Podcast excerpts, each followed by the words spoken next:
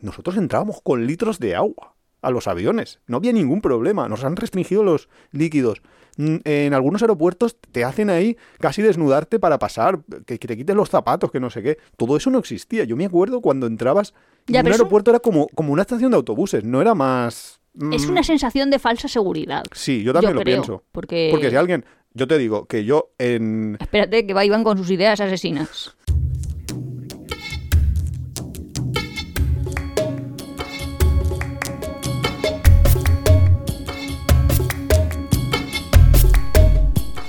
Hola, somos Iván y Nuria. Esto es el capítulo 8 de la tercera temporada y hoy vamos a hablar de anécdotas. Bueno, vamos a contar anécdotas, pero vamos a hablar de aeropuertos y vuelos, porque los vuelos son la consecuencia de ir al aeropuerto. Normalmente, porque también puede ser que no, puede ser que lo pierdas. Ah, creía que ibas a decir, puede ser que vayas al aeropuerto, hagas ahí todo como... El tontico, No, eso que le- leímos una vez que pasaba, creo que en India, que la gente que no se podía permitir volar, Ah, sí, hacía sí. una especie de Euro Disney, bueno, yo Sí. digo Euro Disney de parque temático, no, pagaban una, tasa, sí, una pequeña cantidad y podían subir al avión, les hacían todo, el check-in, eh, todos los pasos que se hacen para volar y llegabas ahí, te sentabas en el avión, ale, te, 10 te saludaba, te saludaba el capitán y todo. El avión no se movía de la pista, eso sí. Luego bajabas, hacías todos los pasos para atrás, como si hubieras llegado a tu destino y ale, a tu casa. Era por, pues bueno, es una manera de probar. Es una De- experiencia. De hecho, eh, si lo pensamos, así fríamente, ¿cuántos de nuestros abuelos han volado? Ya. Porque, Mi abuelo siempre quería ir en el Concorde y como era ahí un todo nada, pues ya. claro, eh, mis abuelos, ninguno de mis abuelos ha volado, nunca. Por eso estaba pensando de. Nunca, jamás, ninguno. No lo de sé. los cuatro, ninguno. Mis abuelos es que como emigraron a Alemania, nunca les he preguntado. La verdad es que ¿Cómo tengo fueron? Probablemente en tren. que. Eso iba a decir, tengo que preguntar de cómo iban. Claro, eso probablemente Cómo iban y cómo venían, pero igual sí, o en carretera, o ves a saber. Los vuelos, de hecho, es que, claro, es un lujo que ahora se ha puesto al alcance de todos. Ya veremos lo que dura, que eso lo llevamos hablando unos cuantos programas. Yo estoy muy preocupado por ese tema, pero es, es un lujo. Es, hay que pensarlo como un lujo. Y entonces, pues como tal, pues hay que tratarlo.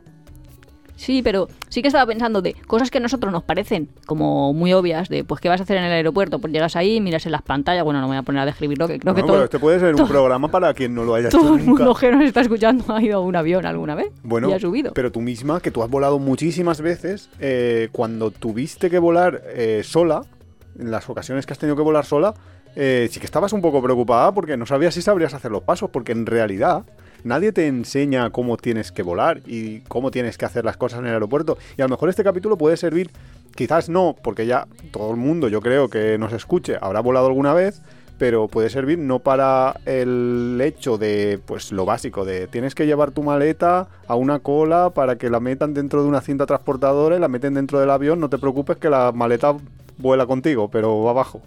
No, pero para saber, por ejemplo, cómo conseguir un asiento de emergencia de la fila de emergencia, que es una cosa que te puede hacer un viaje mm, regulín bastante bueno.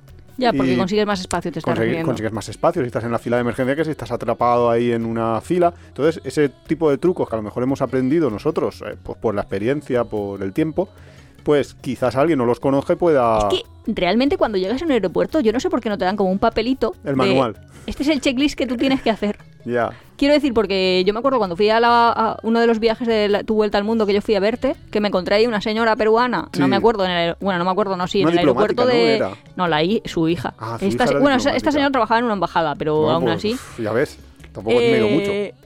Bueno, pero era secretaria, quiero decir. Que aún así la señora estaba perdidísima y, y, y vamos, que la que la ayudaba era yo, que también Que era ahí como... no, pero te podían dar como una especie de listita de...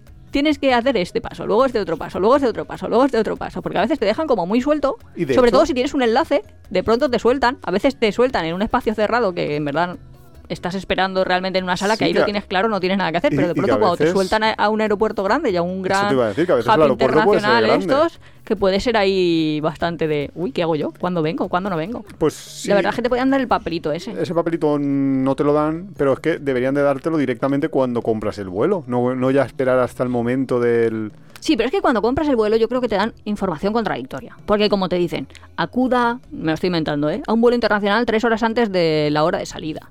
Que piensas, vale, la primera vez vas, pero la siguiente, Iván ya, Ya. siempre me regaña porque yo llego dos, no una, Que- que y, Nuria es muy- y ya queda como que soy exagerada. Nuria es muy exagerada. Nuria, Bueno, pues estoy rompiendo la regla, la única directriz, por así decirlo, la única instrucción que me dan y ya la tienes que romper y aún así rompiéndola de una hora, ya me dicen exagerada. Mira, si nosotros tenemos un vuelo, por ejemplo, a las 8 de la mañana, las personas normales, ¿qué harían? Pues se levantan tranquilamente, allá a las 5, bastante pronto, pues desayunan o no desayunan y se van corriendo a un- por un taxi, se van al aeropuerto, llegan allí como a las seis y media, una cosa así. Bien, nosotros dormimos en el aeropuerto, por supuesto. Es que un- no te da tiempo a las 8 para estar allí. Es que ellos te dicen, si es un internacional grande, para las 8 que te van a decir que estés a las 5, para que estés a las 5 que tienes que salir de tu casa, a las 4 y media, A las 2. para las 4 y media, es una cosa, para las despertar a 4 y media, a las 3 y media tienes que salir, porque Iván, esa es otra cosa, que no te creas que es, suena el despertador, me levanto y me voy, que yo hago Hombre, eso, depende. que si tengo que estar en el hospital a las 8, a las 8 menos 25 suena mi despertador, y a las 8 y, a las 7.45 salgo de casa. Pues Iván no, Iván La horita. no, no es que en 10 minutos ya esté saliendo de casa subido en el coche y el coche arrancado. No. Bueno, eso. Cada uno es como es y ya se conoce. Sí, claro, lo mejor es conocerse, pero lo que yo te quiero decir es que para un vuelo a las 8 de la mañana, pues tienes que estar pronto. Claro, lo que pasa es que sí que es cierto que cuando los vuelos son muy pronto por la mañana, una de las cosas que aprendes o que ves es que hay muy poca gente en el aeropuerto a esas horas, hay menos, es- además al ser los primeros es mucho más difícil que ese vuelo pues venga con retrasos, etcétera, etcétera, porque ha tenido más tiempo de llegar y demás. Entonces, pues suele suceder que no necesitas tanto tiempo, porque las colas son menores, porque la gente está como más, se acaba de empezar a trabajar, no está cansadísimos, etcétera, etcétera. Con lo cual, pues, yo qué sé, pues sabes que con una hora, hora y poco ya, ya te va bien en ese tipo de horarios. Hombre, no sé, yo es que como el riesgo, o sea, El rie- riesgo-beneficio, el riesgo el riesgo, grande, grande, claro, porque si pierdes tu enlace... Iván ya sabe que si pierde y es de ida no vamos. O sea, porque yo a última hora no voy a comprar otro, otro billete. Por tanto, Iván quiere Entonces Iván, dentro de todo, le molesta mis manías, pero, pero me las... Como... Te las acepto. Sí, es bastante flexible en ese sentido. Claro. No, y lo que decíamos de que la gente no sabe los pasos, nosotros cuando viajamos con nuestro sobrino, que ya lo hemos contado, nuestra idea era embarcarlo. O sea, en plan, lo soltamos en el aeropuerto y que se vuelva a Valencia y nosotros seguimos trayecto. Sí, eso lo contamos en, no me acuerdo, capítulo de, de la primera temporada cuando contamos viajando con un adolescente. Sí, pero vamos, que nuestra idea es, bueno, pues estamos en Londres, lo vol- devolvemos a Valencia y nosotros seguimos vía Austria, creo que íbamos a Sí, Viena nos o algo íbamos a así. Viena, sí. El caso, Nos que íbamos. nos dimos cuenta, es que yo le iba preguntando. Primero, cuando llegamos, pues yo intenté hacer el manual de instrucciones ya, de... Te voy a decir tú- todos tú los lo estabas pasos. preparando para el examen. Claro, él no, lo, él no sabía que nuestra intención era soltarlo. Abandonarlo. Pero yo Como dije, bueno, pues le voy contando. Entonces le contamos, pues llegas y lo primero que tienes que hacer es mirar en las pantallas y fíjate en las pantallas, pero ya en plan adolescente, que, bueno, tenía 15 y iba a hacer 16 o algo así, pero que no es un niño de 6 años que le tienes que estar ahí contando las cosas muy detenidamente. Mira las pantallas y mira en salidas, porque llamamos salida a, pues que te vas del sitio para ir a otro. Que a lo mejor él no sabe, yo qué sé, porque es que es un vocabulario pro- llegada, propio. No sé. Sí, pero a lo mejor no sabes si Dice, te llega al aeropuerto y entonces te "Eh, recoge. Acabo de llegar al aeropuerto, entonces era llegadas, por supuesto. Claro, ha llegado el taxi. Porque tú dices eso, en Claro, lenguaje pero- normal dices, ha llegado su taxi. Y significa que está en la puerta esperándote para recogerte e ir a otro sitio. Claro, lo que pasa es no que- te dice su taxi está preparado para la salida. Entonces ese, ese vocabulario al final es confuso. Tú porque lo sabes y lo tienes interiorizado. Pero si no, pues lo tienes que aprender, pero no pasa nada. Lo aprendes. Y si no, mientras no seas un desesperado de la vida, si tú sabes tu número de vuelo, si no está en una pantalla a la izquierda, pues Está estará a la la derecha. otra. Que tampoco que, Claro. te sabes la hora, que tampoco es tan, tan, tan, tan te dice lo de a qué puerta te tienes que dirigir o si tienes que embarcar equipaje, bla, bla, no sé. Yo, la verdad es que le contaba todos los pasitos y pensando, va, este, los cinco pasitos los aprende. No. Fallo.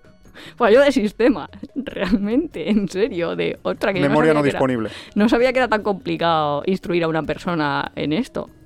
No, si realmente no es complicado, lo que pasa es que sí que es cierto que si no te estás fijando, es como cuando vas por primera vez a, a un lugar, tú, pues tú estás en tu casa y te dicen, ah, pues hay un sitio, un pueblo muy chulo, no sé qué, pues tú, si vas tú conduciendo, más o menos te vas fijando, pero tú imagínate que vas de copiloto, pues igual no te fijas, y al día siguiente te dicen, tienes que hacerlo tú, ahora tienes que ir tú, pues igual mm, no sabes un poco manejarte y, y ir a ese lugar, pero bueno. Pero hay no gente que aprende. Claro, no pasa nada, pero es que lo importante, o sea, lo interesante de un aeropuerto es que puedes preguntar, es que no, no hace falta que te sepas todos los pasos. De hecho, Yo ni me acuerdo el primer día que nosotros llegamos a un aeropuerto, si sabíamos hacerlo, si preguntamos o cómo fue la historia.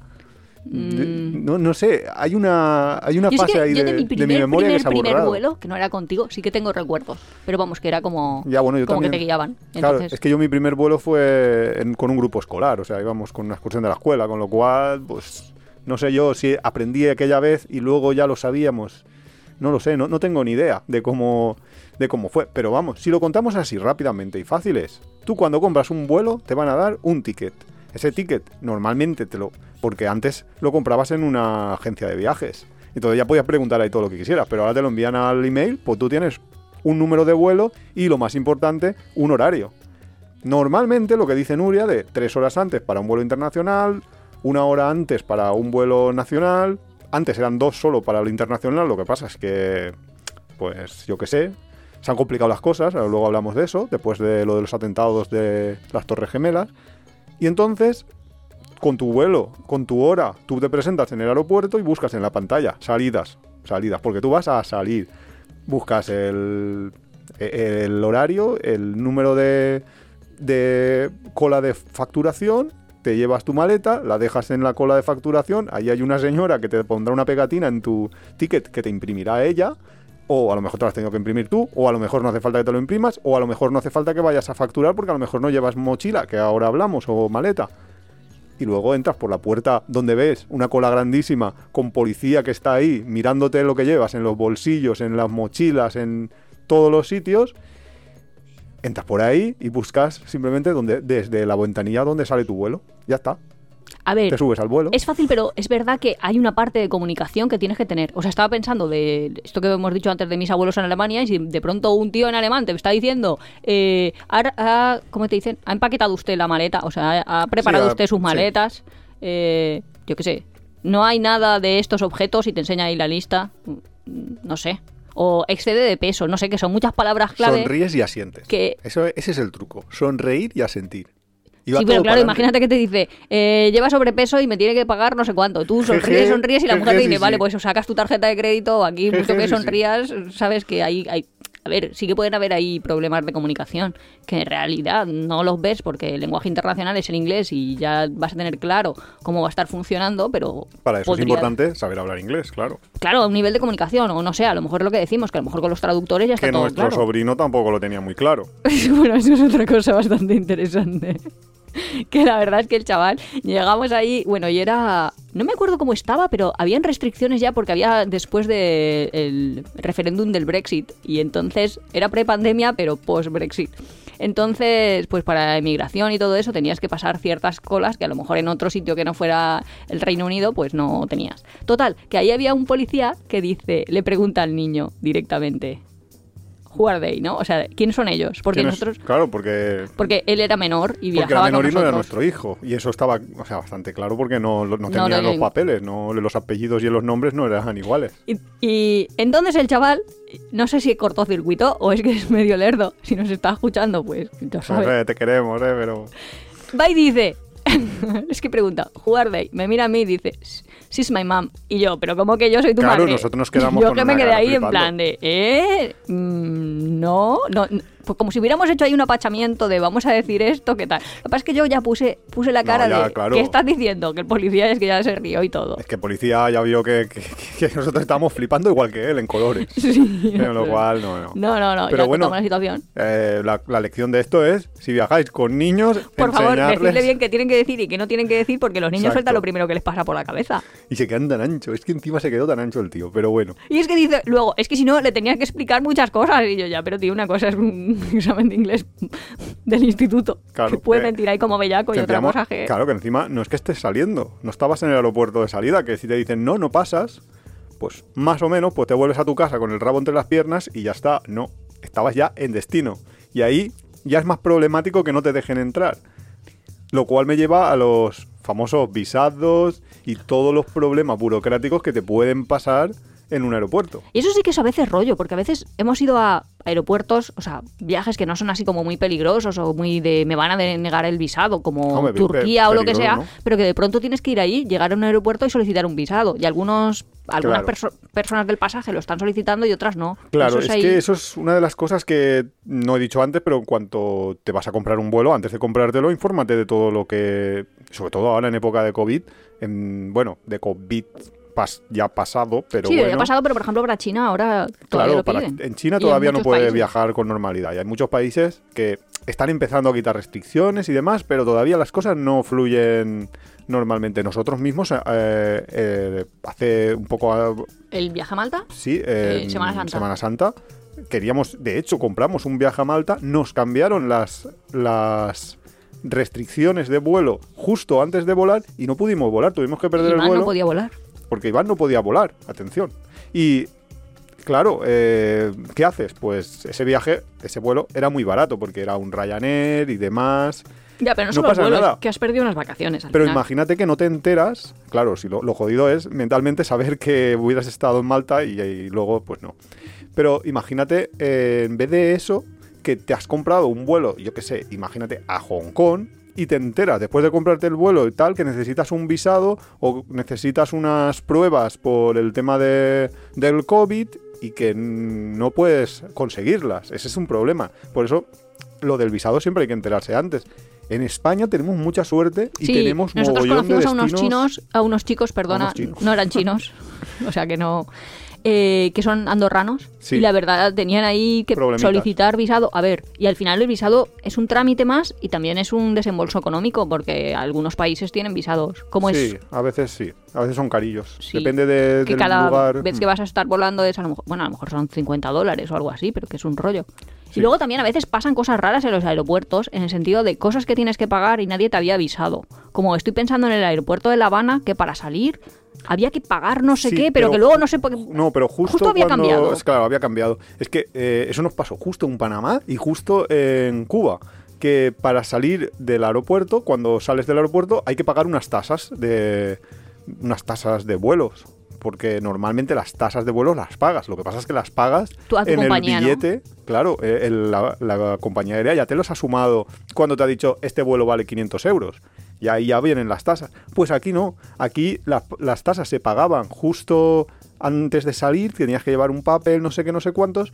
Que Y llevas a inmigración. Sí, Claro, a- bueno, te- no lo sé. depende del trámite, por depende del aeropuerto y del destino. Y justo en Panamá y justo en Cuba nos sucedió que ese trámite lo habían quitado meses o pocas Días semanas antes. antes, de, de volar nosotros. O sea que tuvimos muchísima suerte. Ya, pero es, es suerte rara, porque en realidad te has guardado dinero de una determinada... O sea, te has guardado moneda, que no es tu moneda, que luego a lo mejor tampoco te cambian. Que nosotros, por ejemplo, en Cuba sí que avisamos a otras personas que habíamos conocido a lo largo del viaje. En plan, le mandamos un mensaje de, oye, que no, que ya no te cobran nada. No No, te estés guardando tú, para- yo qué sé, para nada. 29, 50 dólares porque te los puedes gastar en Sí, lo que sí, quieras en el en- país, vamos. Y sí, que, y sí que pasa esto. Y luego hay otros trámites que nadie te explica y que tú no te esperas y que pueden ser problemáticos. Y estoy volviendo a recordar del vuelo a Panamá, mejor dicho, el vuelo que volvía de Panamá, porque nosotros volamos a Panamá, A Panamá. a- a Panamá vía Ámsterdam. Y entonces no había ningún problema. Nosotros volamos a Ámsterdam y de Ámsterdam directos a Panamá sin ningún problema. Pero al regreso volábamos vía Estados Unidos. ¿Y qué pasaba? Que Estados Unidos, a pesar de que tú no vas a aterrizas en un aeropuerto de Estados Unidos, pero te quedas en la zona internacional, no vas a pasar a la zona nacional, no vas a entrar en Estados Unidos para nada, pero te exige que te saques su visado o en el caso de que no tengas visado, eh, una licencia que, que ellos llaman ESTA, ESTA, y que te permite, pues, a la gente que, por ejemplo, los europeos que no requieren visado, pues es como una especie de declaración de, pues, del, lo- de, de Pero te preguntan tú. dónde trabajas y Sí, que te, pre- como... te preguntan ciertos, ciertos datos para ellos permitirte o no permitirte la entrada, con lo cual Sí, luego tienes una entrevista, de hecho. Con tienes un riesgo. No, no tienes ninguna entrevista. Con el ESTA, el ESTA lo sacas online y es un Sí, sí, sí, trámite sí, sí, y pero ya nosotros está. cuando estamos en, el caso- apartamento, en el apartamento, no, en el aeropuerto de Filadelfia, Sí, por supuesto. Una vez entras tienes que pasar por inmigración y todo esto y entonces les muestras el ESTA y tu ESTA está autorizado, con lo cual ya puedes... sí, pero te preguntan qué vas acceder. a hacer y tú, Sí, pero si estoy en un enlace, en plan, ¿para qué me sacan? Si a mí me hubieran dejado de, me dejan en un avión, me cogen en otro y no tengo que estar por el aeropuerto hablando con policías, haciendo colas Sí. extrañas y cosas así. Eso es raro, lo de los enlaces así, pero que Estados Unidos pues ha privatizado hasta sus enlaces aéreos, que dices, es que esto ya roza lo, lo ilegal, porque normalmente tú estás en la zona mm, internacional y significa que tú no has pisado suelo nacional, entre comillas, del país. Tú pues, te, te mantienes allí Sí, y si normalmente hubiéramos- ni siquiera te piden en Sí. países hasta, hasta Arabia Saudí, cosas así que, que son países mucho más cerrados. Ni siquiera te piden que tengas un visado de ese país. Bueno, pero en Estados Unidos, ya te digo, es que te pueden desviar un vuelo, te desvían el vuelo y luego estás ahí que parece la película de la terminal de Tom Oh, Hanks. la, película de la terminal que sabía que saldría por aquí porque, porque es que es Sí, muy, no de- hemos hablado y... muy del tema, sí. No sé si habéis visto la película, pero vamos, como Tom Hanks, que todas sus películas acaban en un problema, una catástrofe, un esto, pues se queda atrapado en la terminal viviendo en la terminal. Y es que tú podrías vivir en una terminal, en el fondo. Hombre, si lo hiciese mucha menos. gente, o sea, ese se monta el pisito, pero porque no hay mucha gente haciéndolo. Realmente lo que pasa es que él forma parte de un país que mientras está en el- su tiempo de vuelo, desaparece. No, o- no lo absorbido, porque o no creo que sé. se independiza de otro, su territorio, no sé cuánto. ¿Te imaginas que le pasa no- a todos los catalanes? Hacen ¿A ahí otra la vez, declaración todos de. volando a la no, vez? no, a- a- a- bueno, en verdad todos los ciudadanos y, y de pronto ahora no son reconocidos internacionalmente y te dicen ahí te quedas, ni vuelas No, ni pero vuelves, me lo de tu la pasaporte ha dejado de servir. Lo de la película es un poco exagerado. Normalmente no pasaría eso. Llegaría, llegaría alguien mm, diplomático o algo y te sacaría de, de ese problema. Mm, que bueno, que sí que es cierto que si lleváramos todo al extremo podría pasarte. Pero es muy, muy, muy raro. Es- También es verdad que yo a veces tengo ahí como una pesadilla, que es un poco A ver. extraña, que es si tú te dejas en un avión el pasaporte y te vas, luego a ver cómo cuentas, porque claro, luego lo vas a necesitar justo un momentito después. Pero a ver cómo cuentas que no tienes el pasaporte y, y- y a ver cómo haces. Y la verdad es que documentándote, documentándome para este episodio sí que he visto como anécdotas que contaba gente que trabajaba en los aeropuertos y una de ellas es, dice que un montón de gente, bueno, que se deja los pasaportes Claro, y, y los, o sea, los teléfonos ya, ¿para qué? O sea, perder No, el claro, teléfono claro. en cabina, un montón. Objetos sexuales también súper extraños, tipo látigos, esposas, no sé qué, que yo he dicho. Que la "Ostras, gente- la gente en los aviones, ¿cómo va? Parecen normalitos y luego... Luego a mí una vez, así en plan anécdota, eh, no sé dónde estaba volando, pero creo que Hong Kong, no estoy segura, pero era así un país bastante asiático. Y se me sienta la típica asiática ahí como muy educadita, muy tal, al lado. Y, ¿Y te sacó el dildo? No, no, que va, que va, no le ¿Y vendría, luego? era pequeña. Eh, vale. No voy a seguir preguntando. que lo que te quiero decir es que me pregunta. Bueno, yo pedí una manta, porque es que antes, antes, en todos los aviones te daban una manta. Ahora ya casi que tienes que pedir una manta para conseguir una manta y a veces hace frío. Bueno, total, que no me acuerdo qué compañía Que la era. gente la robaba. No voy a mirar a nadie. Total, que me dan una manta. Y nada, llegamos ahí al aeropuerto de Ámsterdam y yo voy a bajar con mi manta para luego hacer el enlace o lo que sea. Y me dice la chica, eh, ah, la manta no la podemos llevar. Y yo le digo, no, no sé si la podemos llevar, pero yo es que la necesito porque... Porque voy a seguir volando. porque todo el mundo la coge y entonces tal. Y la chica se me quedó ahí mirando como... ¿Y Salowedon? No, en plan, ¿nos dejan o no nos dejan? En plan, ¿cómo que no sabes si nos dejan o no nos dejan? Y tú vas ahí. Pero es que, claro, no, no disimulaba y la metía dentro del bolso ni nada. Yo la llevaba ahí, la manta al COI, en plan, voy a hacer un enlace con tu propia compañía. Ya me ha costado bastante que me dejaras esta manta. Y la chica, la verdad, es que se quedó bastante desconcertada de, oye, ¿por qué haces una cosa que me estás diciendo que no estás seguro que se pueda hacer? Ya. En ese sentido, se quedó ahí un poco de Nuria del Bronx. Es que Nuria de Bronx. Cuando has dicho lo de la película de la terminal, eh, no sé, me ha- a mí me han venido como recuerdos, como sensaciones agridulces. Porque a mí los aeropuertos, y no sé si a todo el mundo le pasa o... A mí, por una parte, me atraen. O sea, ahora que llevo mucho tiempo sin volar, estamos... Pues, Pues pandemia. ¿cu- ¿Cuánto tiempo llevamos sin, sin pillar un vuelo? Un mogollón, ¿eh? Pues enero 2020, ¿no? Claro. Desde el, desde el mes De- de enero. Para Es que... Reyes, vamos. Claro, con lo cual, eh, por una parte me atrae ahí de porque es el inicio del viaje, es el momento en el que empieza todo un poco, todo el viaje a rodar, etcétera, etcétera. Pero por otra parte me parece como, sobre todo después de, de las restricciones que pusieron por el tema de los atentados, de las Torres Gemelas y demás, me parecen como uf, insufribles. O sea, cuando ya tengo Ah, no, no. tres o cuatro vuelos Nos seguidos. hemos vuelto locos. Si nosotros hemos volado un montón más. Así. Pues claro, sí. Eh, desde De- el principio de este año, ¿no? bueno, desde el principio del 22 no, pero desde enero del 20 hasta el 22 ah, hemos dicho un montón 20, de yo 20. había pensado ya que era el 22. Vale, vale, vale, vale, vale. Estaba Nuria ahí to- todavía dándole No, vueltas al pensando, tema de ¿tú sales cuando un volado. ¿Cómo puede Pues ser? yo he comprado un montón de vuelos, No, claro. en claro. enero, en enero. En enero volamos. Pero que ya yo, yo es que desde enero ya me parece como una eternidad, ¿no? Como justo por, en verano hemos viajado con la camper y demás, pues eh, me parece muchísimo. Y, me- y a, a ti no sé si te pasa, pero a mí me pasa eso, de una sensación agridulce, de quiero pero no quiero. No me gusta volar, pero me gusta la sensación Claro, de es que es el peaje que tú pagas para llegar rápido a otro destino. Ya, sí, es un peaje en realidad que paga. Pero es que mucha gente también tiene miedo a eso, tanto a los vuelos, yo es que no tengo miedo a los vuelos en Claro, sí. eso, eso es un gran tema, miedo a volar. Sí, pero yo tengo miedo a perder un vuelo. Pero sobre todo por, por ruina económica, en plan, ostra, que como me toque comprar otro, mm, Por cierto, me molesta. Y eh, sobre todo que ya lo tenía. Ahora que has dicho lo del miedo a volar y, y todo, bueno, el miedo a perder un vuelo, eso ya es una cosa bastante nuria, pero el miedo a volar, que es una cosa bastante extendida. Había, ho- hoy mismo he visto un vídeo del canal de Quantum Fracture que habla justo de, no del miedo a volar ni no centrado ahí, sino el tema de por qué no nos dejan encender el móvil, o sea, por qué te dicen cuando llegas a un vuelo que tienes que apagar el ponerlo en modo vuelo, justo por eso se inventó el modo vuelo para volar. Y es bastante interesante si tenéis la oportunidad de ir a YouTube y verlo, es bastante interesante la, eh, la historia de por qué se, se empezó todo esto y es porque eh, sí que es cierto que en algunos Ay. aparatos antiguos eh, interfería.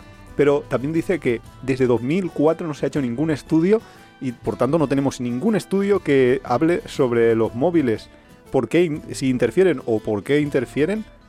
En, También es verdad lo- en el tema de moderno. Lo que dice el chico, que si se te fuera época. conectando a distintas antenas, eh, Bueno, podrían, para ti sería muy negativo, eh, pero- Sí, iba a decir, puedes ir pagando Claro. tarifas internacionales y que te podría resultar caro realmente, Claro, no, no yo- ponerlo en modo vuelo. O yo sea, no- que yo no recomiendo, yo ponerlo en modo vuelo. Claro, mo- ponerlo modo vuelo, porque es que yo no recomendaría para nada, aunque lo permitieran. Pero que es un poco el, el tema Sí, de... va desmontando las distintas hipótesis que se te pueden ocurrir de, pues será por esto, pues te dice no, porque tal, y te va poniendo el contraejemplo o te lo va explicando. Está Y justo al final del vídeo habla un poco de lo que decías tú, del miedo a volar y demás, y te, y te hace una analogía con los coches. Y creo que el número era que de cada millón de coches, 40 acaban accidentados. Mientras que de cada millón de, de aviones no llega ni a uno que acaba accidentado con No, lo no, cual- pero la reacción era cientos de veces, no 1.40. Bueno, no sé, no sé cuánt- cuántas veces, pero vamos, que es infinitamente más probable que un, vuelo, que un avión acabe... Que habla de accidente, no de accidente mortal. Hombre, es que lo de los, los aviones suelen ser mortales todos por Quiero necesidad, que- mientras que en los coches la- no tanto. La diferencia entre. Sí. O sea, yo creo que la gente que tiene miedo a volar no tiene miedo a morirse o sí. Sí, claro, ¿por qué no? Claro. ¿A Ah, qué va a tener miedo? No, no lo sé. Es que lo único que te puede pasar es que mueras o no mueras. El quedarte, lo típico de en el coche que te puedes quedar con una atrofia muscular de estas o una silla de ruedas, parálisis. no, eso no, eso en el avión, eh, o, o vives o mueres. No, pero no es una mala forma de morir, ¿no? Quiero decir. Wow. no es una mala forma de morir. Yo, si Quiero puedo- decir, no hay sufrimiento asociado, ni. Bueno, a ver, debe ser ahí como tus tres minutos de. Hombre, de en el pronto. momento que estás de- Eso iba a cayendo- decir, de pronto se incendia una cabina, bla, bla, sabes que te vas a morir. Pues dices, ostra, bastante mal, pero. no La sé. frase de la AINE es perfecta para eso. No, eh, no sé exactamente cómo es la frase, pero es algo así como que mientras estás cayendo no pasa nada. El El, problema es en el momento en que tocas al suelo. Es la historia de un hombre que cae de un edificio de 50 pisos. Para tranquilizarse mientras cae al vacío, no para de decirse. Hasta ahora todo va bien. Hasta ahora todo va bien. Hasta ahora todo va bien. Pero lo importante no es la caída. Es el aterrizaje. No, pero yo lo que quería decir es eso, que hay muchas personas viajeras que son viajeras y tienen o bien miedo a los aeropuertos o al vuelo en sí, o también hay un montón de gente que tiene miedo a atravesar fronteras, sobre todo, y que me parece como un miedo, no sé, no controlado y fácil de controlar, lo de atravesar fronteras terrestres. Sí, pero eso es otro tema. Sí, de- es otro tema, pero que son los miedos así como Sí, que que, son suele tener de- mucha gente. de y es muy raro, pero hay mucha gente viajera, o al menos yo me he encontrado con bastante gente que tiene miedo a volar. Sí, sí, sí. O sea que es el, sí que es un poco lo que estamos diciendo, es el peaje que tú pagas, pero mucha gente, eh, para ellos es, es un Claro. miedo. Pero, es que, pero claro, por ejemplo, la eh, contraprestación es buena. Claro, bueno, sí. Lo que pasa es que también habrá quien te dirá, pues, pues para eso, pues cojo, me voy en tren o me voy en autobús y ya está, y viajo más lento, pero Joder, pero imagínate que quieres llegar, yo que sé, Claro, desde aquí no, a Sudáfrica en autobús. no te plantas, claro, no, no eliges Sudáfrica como el destino al que quiero estar la semana Pues no que te he viene. dicho la Galápagos. No, hombre, ahí es que sí que es más difícil, pero pero eh, lo pillas Sudáfrica como el destino donde quiero estar dentro de un año. Entonces viajas mucho más lento y viajas pues visitando otros países, otras cosas. Es distinto, pero sí. Y yo sin miedo a volar ninguno, pero sí que es como asquito. Tedio. mm, De decir, ¿por qué mierdas? Porque después de- del 2001 empezaron a endurecerse las restricciones, no fue inmediato, tardaron unos años. De hecho, nosotros en 2004 volamos, eh, fuimos a Egipto y tomamos un vuelo eh, desde, no me acuerdo, pero creo que era desde Valencia o desde Madrid, desde Madrid, desde Madrid, porque luego al volver, siendo pleno agosto en Madrid, hacía un frío que te cagas.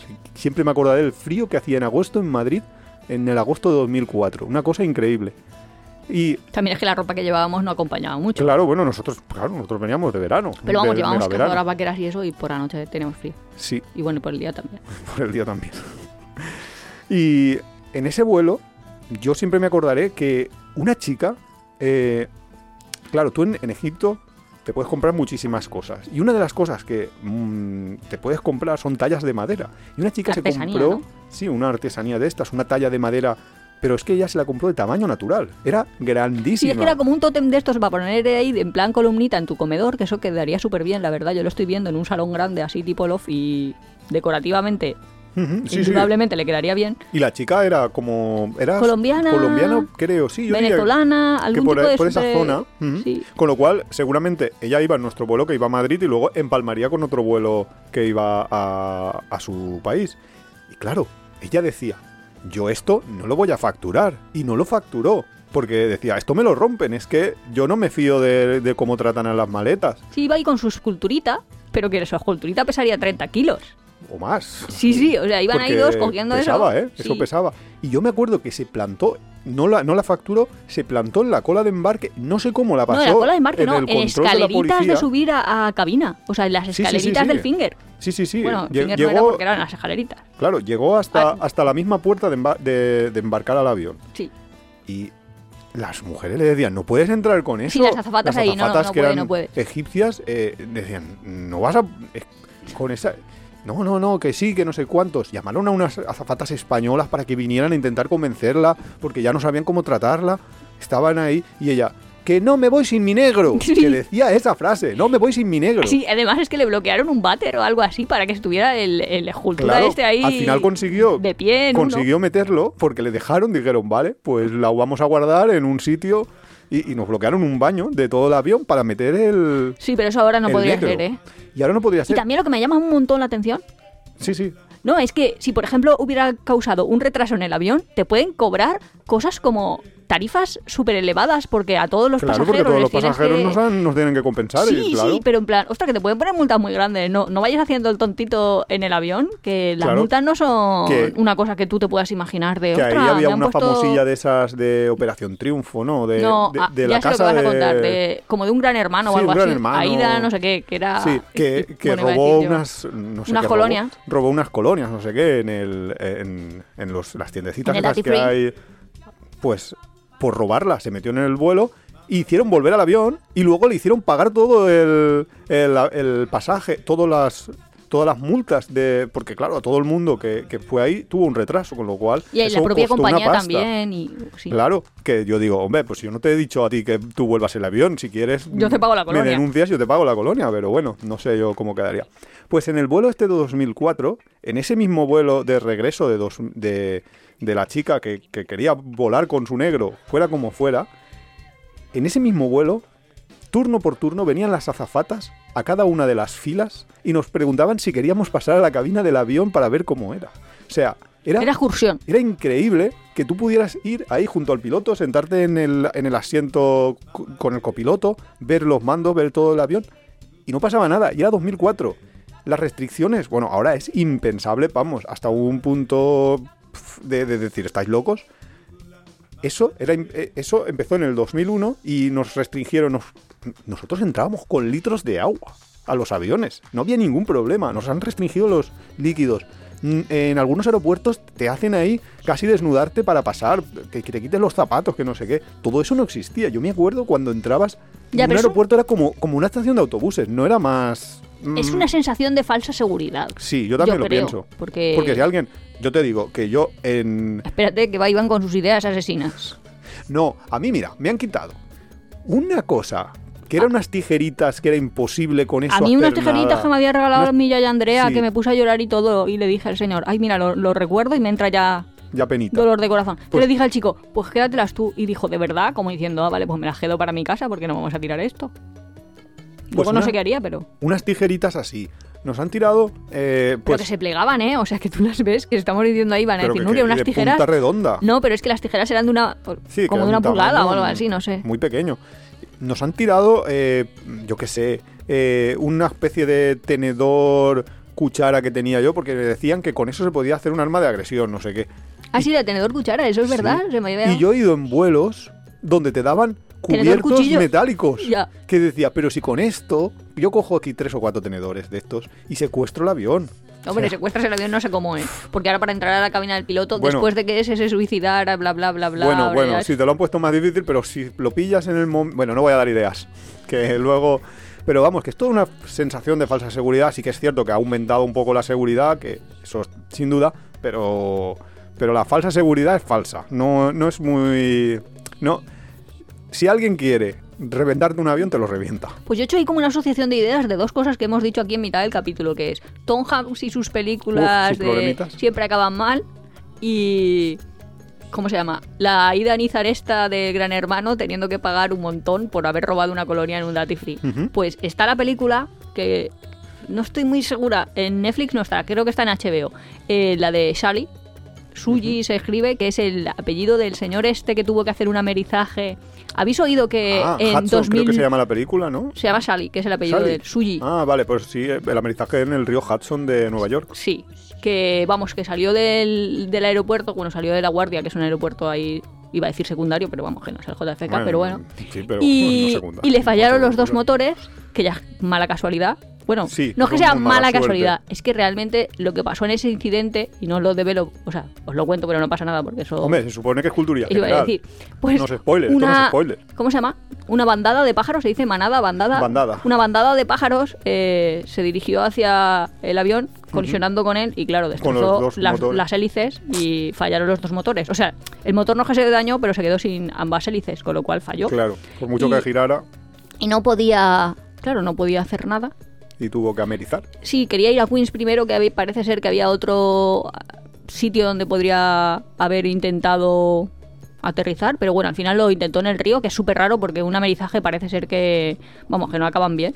Pero este, perfecto. Y acabó no. todo el mundo ileso, ¿vale? Que ya es le- la caña de España, en plan, un avión en vuelo a los 100 segundos de vuelo, o sea, ni dos minutos volando y, fa- y pierde los dos aviones, los dos motores. Eh, que ya es súper raro, porque normalmente, y eso lo he estado viendo yo ahora en lo de la documentación, los aviones tienen unos requisitos de peso en despegue y unos requisitos de peso diferentes en Claro. aterrizaje. Entonces, si alguno habéis vivido algún tipo de incidente, muchas veces lo que hacen es que la gente no lo entiende, pero te están dando vueltas y vueltas y vueltas antes de volver a aterrizar. Y eso lo que hacen es para poder, justo para... Claro, porque no lo puedes soltar no. ahí en plan chapapote. Abro y que haya menos o me, me pongo a lanzar maletas, más que nada porque al que le caiga abajo pues sería bastante tal. Entonces, no, pero por si alguna vez os pasa que de pronto empiezan a dar vueltas y vueltas y vueltas y luego vuelves otra vez al mismo aeropuerto, que eso Puede sí que pasar nos ha por dos pasado. cosas. Primero, porque necesiten quemar gasolina y la segunda, eh, que es la más frecuente, Porque no porque no, pista. porque no hay pista. Porque ha habido algún problema y, Sí, pero y no hay Hay, hay como esas diferencias. Bueno, pues este ya directamente inició el amerizaje, lo hace, saca a toda la gente ilesa, maravilla del mundo y el pobre hombre tuvo, o sea, la compañía de seguros le hace pagar, o sea, o, o lo de básicamente hacen que él sea el responsable de pagar todas las indemnizaciones que le tenían que dar como 5.000 a cada uno de, de Como los si sido pasajeros. culpa suya porque la de- Sí, o sea que dicen, los americanos están locos, y este hombre debía ser un héroe que ha salvado no sé cuántas vidas, y de pronto es, ah, no, tú me tienes que pagar, que esto Pero ha salido a acabado en juicio, ¿no? Y- sí, ya. y no ve- la porque película la porque es que si no ya os estoy contando aquí demasiado. Vale. No, pero que la cosa esa de tener que volver en un aeropuerto y lo que dice Iván, de estar esperando tren, bueno, Claro. o- A mí me ha llegado a pasar. Yo sí, en- a todos creo. A ver, ¿qué voy a contar? No, que has tenido que volver al aeropuerto de salida. No, a mí me ha llegado a pasar que al intentar aterrizar, eh, yo volaba bastante por temas de trabajo de Alicante, de Valencia a Bilbao, y el aeropuerto de Bilbao es bastante jodido porque está como entre montañitas, y entonces el, el, el vuelo es, el aterrizaje, perdón, es bastante complejo. Además, eh, no todos los pilotos eh, necesitas un determinado número de horas para, para aterrizar allí, porque no es fácil. Yo he visto eh, aterrizajes brutales donde en vez de ir normalmente el avión se pone como en, línea con la pista de aterrizaje. Yo he visto aviones que no han llegado en línea, sino que venían casi perpendiculares y giraban en ese último momento para, para aterrizar, para tomar el vuelo en Bilbao. O sea, que eso dependía de, lo, de cómo estaba el viento y tal. Pues hubo un año, un invierno, que hubo una especie de ventiscas y había mucha nieve, hacía mucho frío y el... Pensaban que el vuelo podría aterrizar, pero en camino desde Valencia y además hay que pensar que eran aviones de hélices. Te lo iba a decir el ruido ese de Sí. tu... El- en camino dijeron, a mitad de camino dijeron, no vamos a poder aterrizar. Y llegamos casi, casi, casi al País Vasco y entonces notamos como que cambiamos de dirección súbitamente. ¿Qué pasa? Ya no, eh, no- nos dimos cuenta de que algo estaba pasando en el vuelo y dijimos, ostras, algo no anda bien. No anda bien, es que tardamos como, no sé si media hora, una hora más de lo previsto en llegar a, a aterrizar y aterrizamos tranquilamente.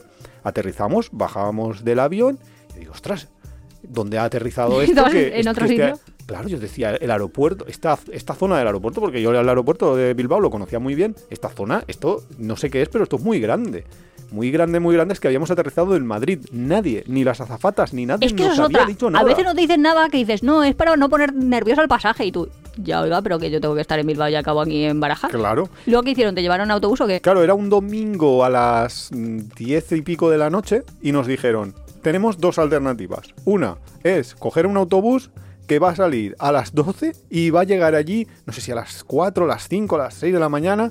La otra, se quedan ustedes en, en un hotel que les ponemos nosotros y mañana por la mañana a las 10 sale un vuelo para allí que si el tiempo lo permite eh, saldrá y no habrá ningún problema.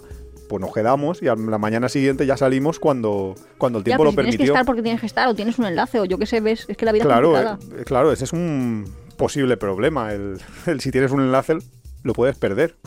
Eso no, no esto. Pero nosotros nunca hemos perdido un vuelo. Qué suerte que hemos tenido. Pero la verdad. eh, la verdad es que hemos tenido suerte, suerte. Y aterrizajes así de emergencia tampoco. Lo que No. tú decías de, bueno, dan vueltas, es pero pierden, pierden peso. Pero si no pierdes suficiente y al final tienes que aterrizar, porque si es una urgencia, pues al final tienes que aterrizar, lo que puede pasar es que destrozas todo el tren de aterrizaje, porque como te pesa un montón, pues las ruedas ahí se rompen, tal. Y esos son los aterrizajes así como más... No sé cómo decir, que sí que generan más miedo, porque yo creo que si Yo- te empiezan a romper piezas por abajo, pues lo debes de notar. De Aunque a veces nosotros hemos volado en alguna compañía, el piloto Bueno, no sé si sí. era la primera vez que aterrizaba o la segunda. Es que Ya, bueno, es que a veces. y luego hay, hay, una costumbre para la gente que nos esté escuchando, mis amigos bolivianos, etcétera. En España, no sé por qué, la gente, Solo en España. sí, cuando aterrizas, aplauden. ¿Qué dices? Pero, ¿qué aplaudes? no sé. Felicitas al piloto, yo qué sé. La ¿Eso para felicitar de- al, piloto? Pues no lo sé, yo qué sé, yo no sé por qué lo hacen, pero solo sé que, que, que donde lo veo es aquí. Bueno, en Italia a veces también lo he visto. Yo la verdad es que cosas así muy tonticas nunca he visto en, en un avión. Y mira que me, me apetecería.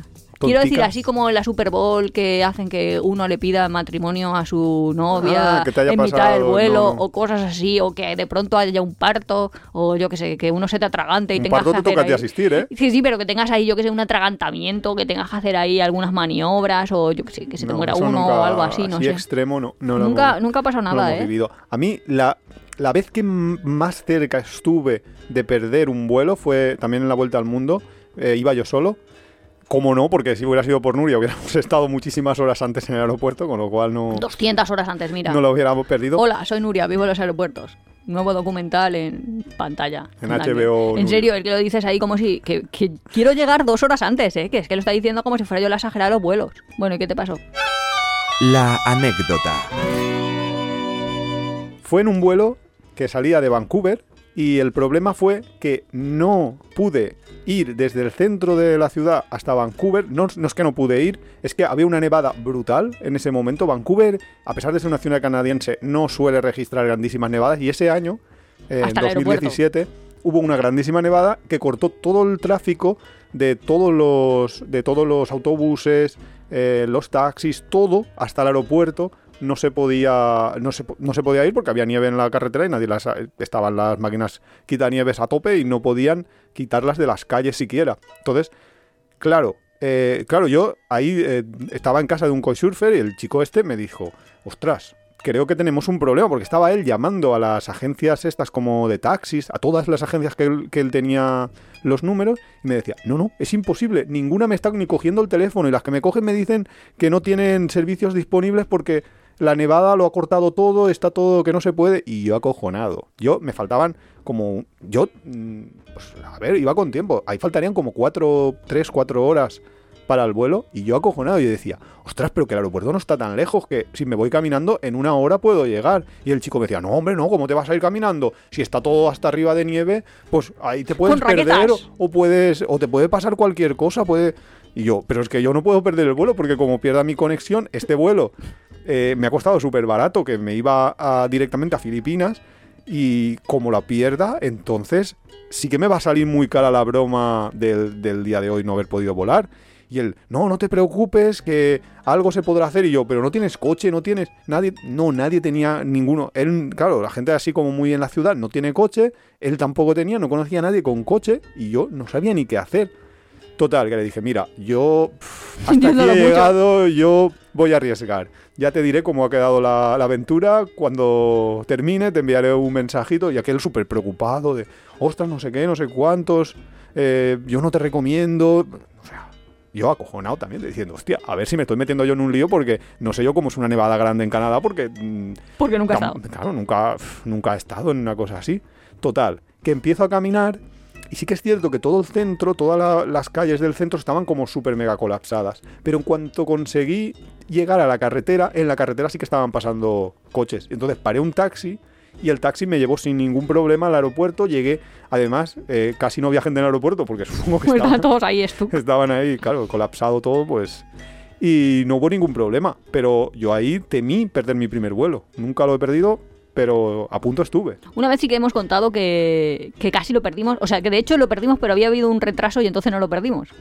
Quiero decir, eh, era un Cuenta eso enlace... bien, cuenta eso bien. Sí, lo cuento bien. Vale, pues básicamente no me acuerdo qué vuelo era y volaba vuelta a España vía Barajas. Así que llegamos a Barajas y luego tendríamos que hacer un enlace, supongo, a Alicante.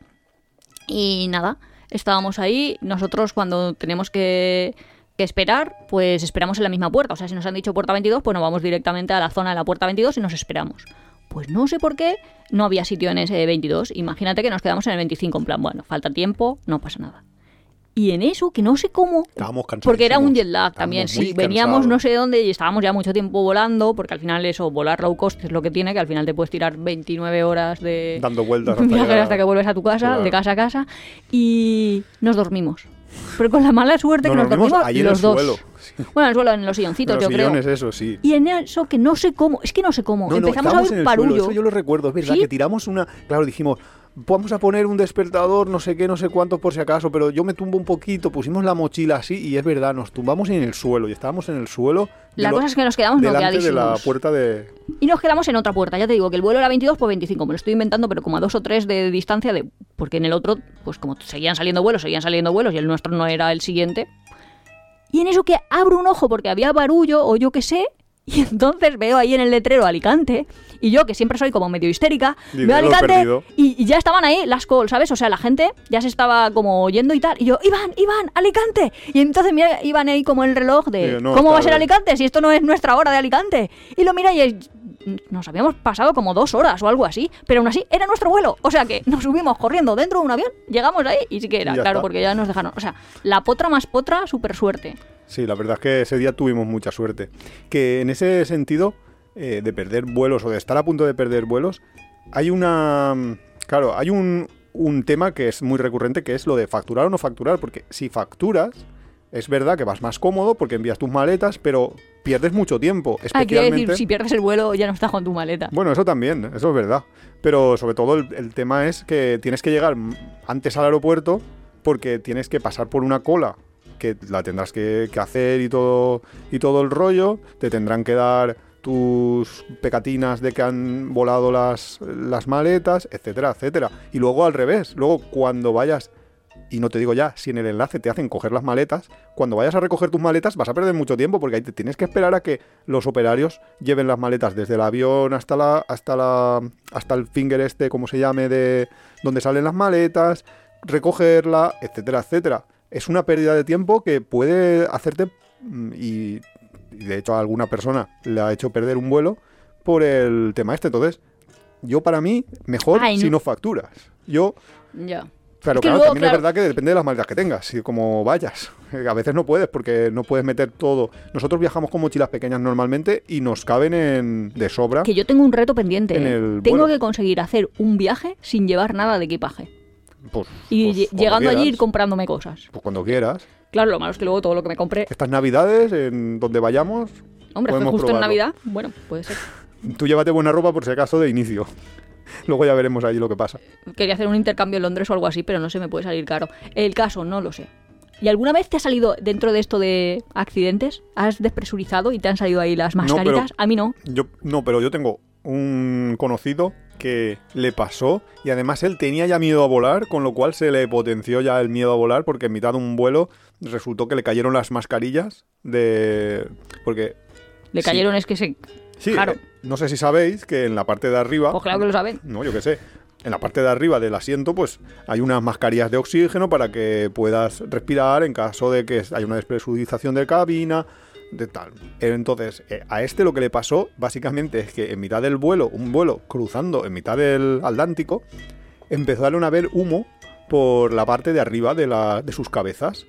Y el humo supongo que activó algún tipo de alarma y cayeron de golpe todas las mascarillas del avión en mitad del vuelo, la gente gritando histérica, el que tenía miedo a volar ya cogido al asiento ya que no, que no sabía dónde meterse, se pusieron las mascarillas y luego vinieron las azafatas a decir, perdonen que han sido un error porque ha saltado una alarma, porque se ha quemado un fusible de no sé Lo que qué. sí que nos ha pasado a veces es lo que tú dices de, de pronto que hayan turbulencias tan bestiales que Sí, está eso sí. la- las azafatas a lo mejor repartiendo la comida o que tú tienes la comida y, la caigan. comida se vaya volando Sí. por ahí. uh, uh, uh, que tú estás ahí, ¡ay! ¡Mi zumo, mi zumo! Y la gente pensando, estoy yo gritando que creo que me voy a morir y está esta loca que si ya has perdido media tónica. Ya que cuando no Dios". tienes miedo a esas cosas, pues...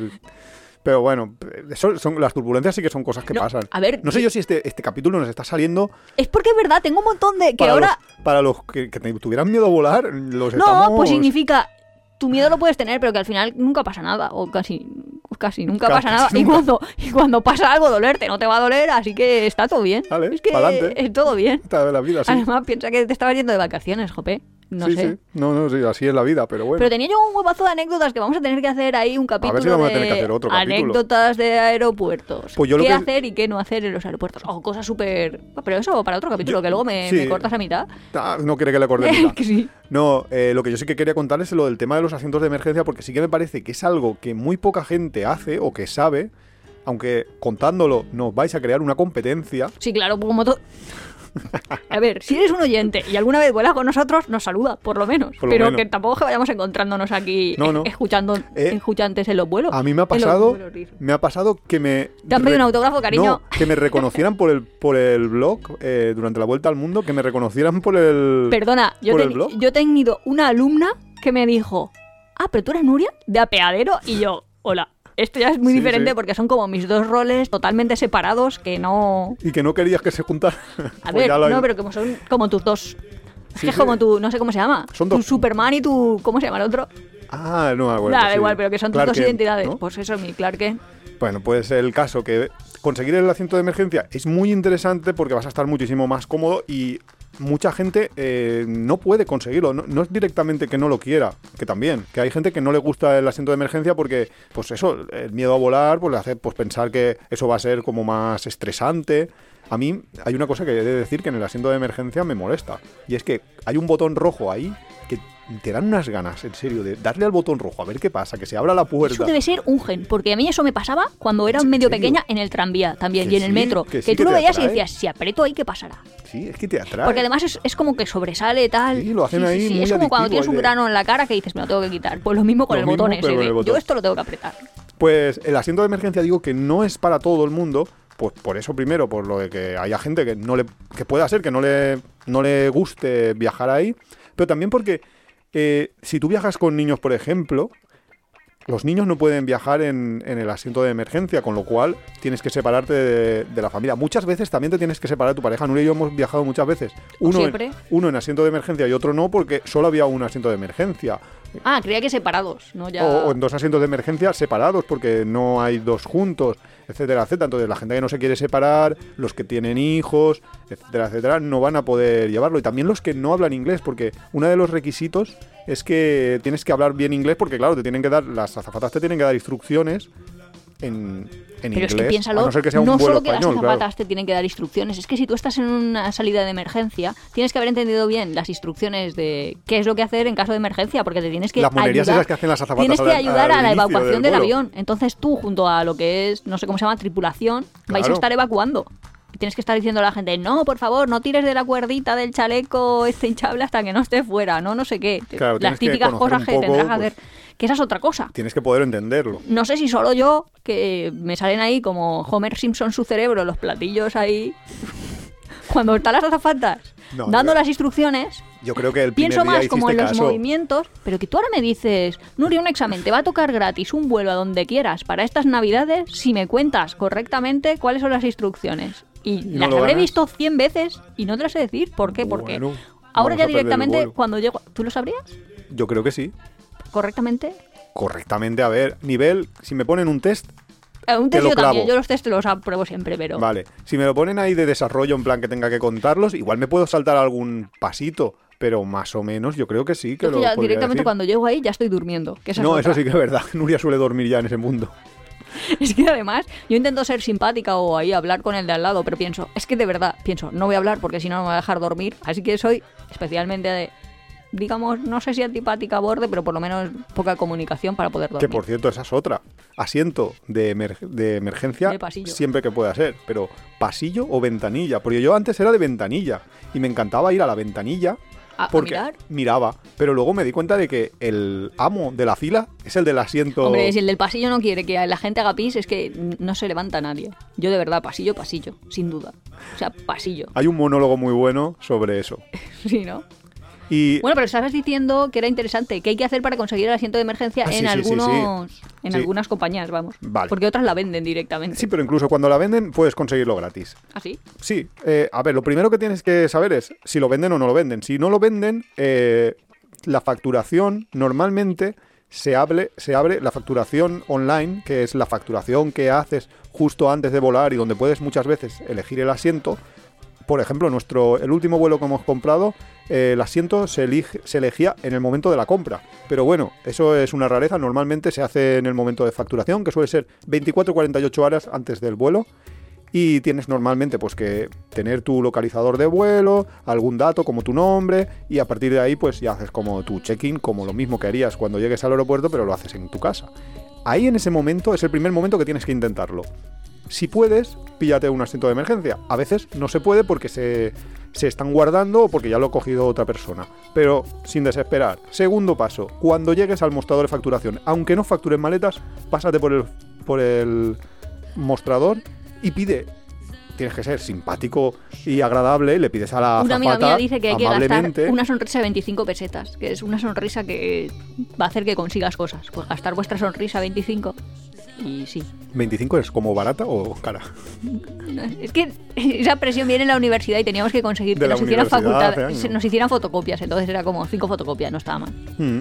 Bueno, pues eh, ser amable es lo primero. ¿Qué- No, no sonreír mucho como para que el otro crea que quieres ligar con él, pero sí como para que acabe haciéndote un favor ofreciéndotelo él. Ese es el 25. Sí, pues sí, esto es más o menos lo mismo. Luego, si ahí no conseguís, porque ahí muchas veces están... eh, el, el tema es que a veces esos asientos los guardan para gente con, por ejemplo, creo que en Delta, para gente que tiene pues muchos puntos. Entonces, eh, le están guardando esos asientos, que no llega nadie que, que los tenga y tal, entonces los liberan. Entonces los liberan como una o dos horas antes del vuelo. Hay unas maquinitas automáticas de estas que te haces tú el check-in, que ahí puedes probar, si, aunque ya tengas tu vuelo, puedes probar a conseguirlo, porque puedes volver a regenerar tu vuelo y cambiar el asiento, y entonces ahí puede ser que se haya liberado un, un asiento y lo consigas si no lo has conseguido. Que tampoco, pues pasas para adentro, ya pasas a la zona de, de salida de los vuelos, y ahí cuando lleguen las chicas que van a dejarte entrar, o los chicos, que van a dejarte entrar por el finger o por las escaleritas al avión, ahí tienes otra oportunidad de intentarlo.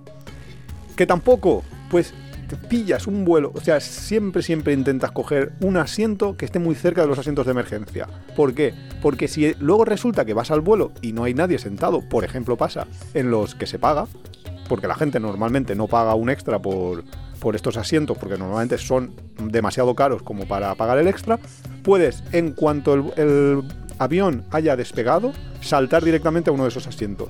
Así yo no, yo antes del despegue lo solicito y la chica Sí, siempre dice sí, eh, podrás si cambiarte eres amable, después, ahí del- también, después sí. del despegue y ya está. Sí, y si eres amable también Y por dejas eso. un libro, porque si no, otro así a lo a lo, rapiña. a lo pi- pillín. te lo puede. Pero por eso digo Pero que- bueno, te dejas una revista. Por eso te digo que tienes que en- estar muy cerca de- del asiento. Si estás muy cerca del asiento, pues, pues te, te dejan ir. Y una última cosa sobre los asientos de emergencia es que no te dejan llevar mochilas eh, no debajo del asiento. Tienes suelo, que claro. dejarlo en, las- en lo de arriba. Y hay gente que eso no le gusta. Pero bueno, O el hay gente bolso, para cosas todo. así. Hombre, pensar lo que hemos dicho, que es que en un caso de emergencia estarás ayudando a, Ah, a claro, la claro, evacuación. toca Entonces no a vas a estar tu, tu mochila ahí. Claro, pues ahí molestando. Toda la Claro. gente. Pues no me quiero imaginar yo. Pues ha habido casos reportados donde se ha visto que la gente por ir a recobrar su. O A recobrar, no sé cómo se dice, a, su, a coger su equipaje. Pues, su bolso de mano y eso. No, pero ha tardado más tiempo y ha hecho que otras personas mu- mueran. Claro, porque cuando no, hay un incendio en cabina y Claro, tal, se, consume rápido. el oxígeno. No, También, no es que se verdad, extienda. es verdad que oxígeno. consumes el oxígeno demasiado rápido. Entonces la gente acaba pues eso, sustituyéndolo por monóxido de carbono. Un día hacemos el capítulo de. Eso lo podemos contar, pero vamos, que la hemoglobina tiene una afinidad 800 veces superior por el CO. Pues eso. Un día hacemos el capítulo de no tener miedo a volar, con ya con datos de, de por qué no, No, tener que que. Porque si hoy, nos vez- hoy parece que, que no, pero queríamos meter vez miedo. os ha pasado y tal, olvidaros de todo y hacer todo lo posible por salir lo más rápido que podáis del avión. No por vosotros, En sino un porque avión- más gente va a poder salvarse. En un avión, en un tren, en vuestra casa, donde sea. Tú sal rápido. No sí, pero que la a- gente está ahí de, ay, que pierdo el móvil, chico, pero ya te Mejor comprarás tu un vida móvil. que. Es que no sé, porque la gente tampoco sé qué conciencia tiene de, pero si vas a salvar a tres, si sales, o sea, ¿qué es? ¿Tu móvil o salvar a tres? Eso es como un juego de esos. No sin mi móvil. No, pero que la gente ya se le va la cabeza un poco. Bueno, pues, Pues a nada. nosotros también nos vamos. No lo hemos dicho, o si os lo hemos dicho, no lo sé, pero ya tenemos vuelos. Ah, no vamos a decir a dónde. Así que abróchense los cinturones. ¿Cómo es? Abróchense el cinturón de seguridad. Estamos listos para el despegue. Nos vemos la semana que viene. Uno. Hasta la próxima. Hasta luego.